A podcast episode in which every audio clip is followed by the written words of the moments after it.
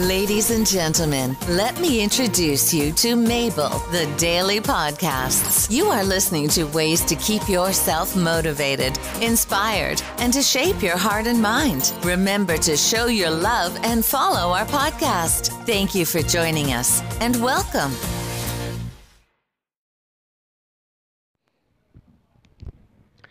Hello, everybody. This is Mabel, and today we are going to talk about an article from Ewan Somerville stating that today is the Star Wars Day.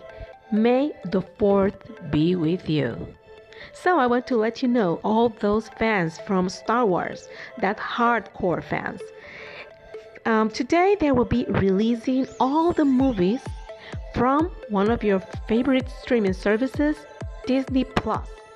This is a non paid advertising, so maybe it should.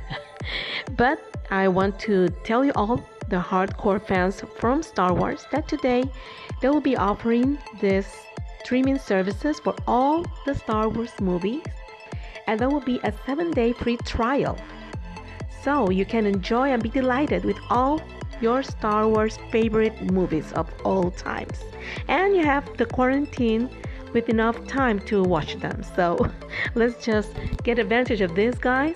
And I hope today will be a great day for you. May the 4th be with you. Have a nice day. And this is Mabel. Join me in my podcast in Spotify. Have a great day.